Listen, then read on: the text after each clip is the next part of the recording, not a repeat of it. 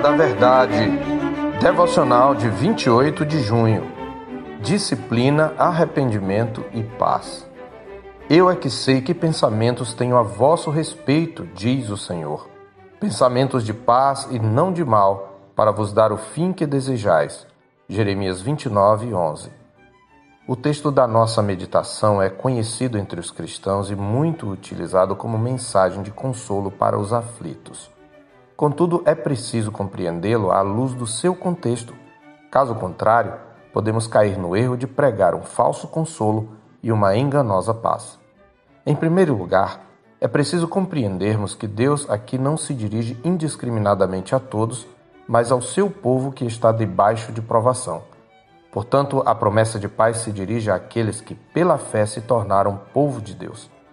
Em segundo lugar, o mesmo Deus que afirma ter pensamentos de paz aponta a natureza dessa paz e as condições nas quais ela será concedida ao seu povo.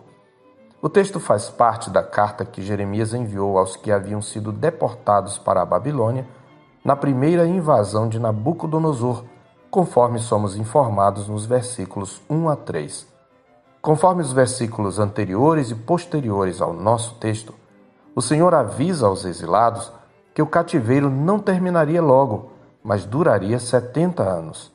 Durante esse tempo, o Senhor moldaria o coração deles, conduzindo-os ao arrependimento, que era a condição indispensável para experimentarem a paz e a restauração, conforme lemos nos versos 10 e de 12 a 14, que diz: Assim diz o Senhor Logo que se cumprirem para a Babilônia setenta anos, atentarei para vós outros e cumprirei para convosco a minha boa palavra, tornando a trazer-vos para este lugar. Então me invocareis, passareis a orar a mim, e eu vos ouvirei. Buscar-me-eis e me achareis quando me buscardes de todo o vosso coração. Serei achado de vós, diz o Senhor, e farei mudar a vossa sorte. Congregar-vos-ei de todas as nações e de todos os lugares para onde vos lancei, diz o Senhor, e tornarei a trazer-vos ao lugar de onde vos mandei para o exílio. Observe que a paz prometida seria antecedida pelo arrependimento, que, por sua vez, só aconteceria após 70 anos de cativeiro. Até lá, os exilados deveriam seguir sua vida mesmo em terra estranha.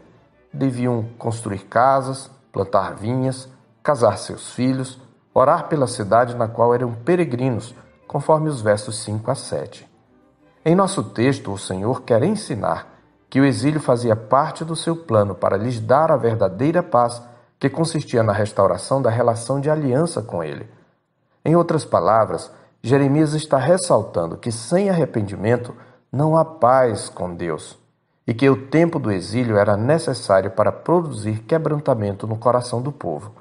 Por isso, eles não deveriam buscar um falso consolo e uma enganosa paz na mensagem dos falsos profetas que anunciavam o fim breve do cativeiro, conforme Jeremias fala nos versos 8 e 9.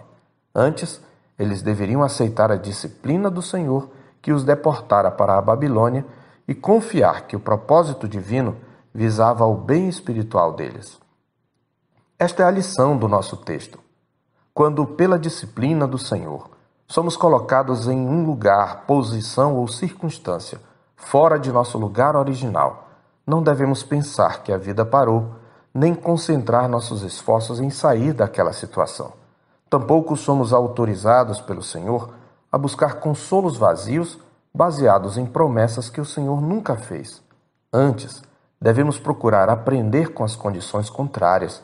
Devemos crer que Deus não está limitado em sua ação e que pode nos abençoar mesmo na terra do nosso cativeiro, isto é, durante a nossa peregrinação neste mundo.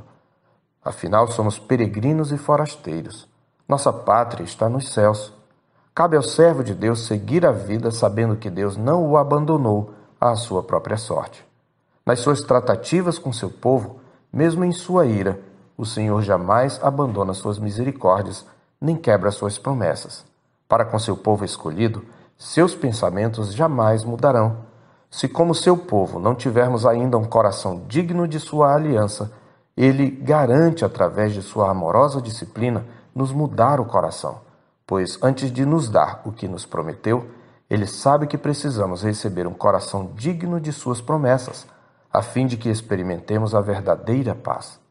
Precisamos nos manter lembrados da promessa do Senhor no Salmo 30, verso 5, porque não passa de um momento a sua ira.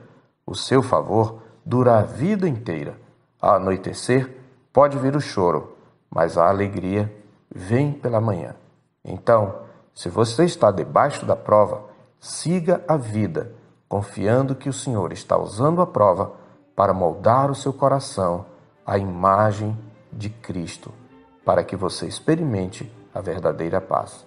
Eu sou o pastor Marcos Augusto, pastor da Terceira Igreja Presbiteriana de Boa Vista, em Roraima. Tenha um bom dia na paz do Senhor Jesus.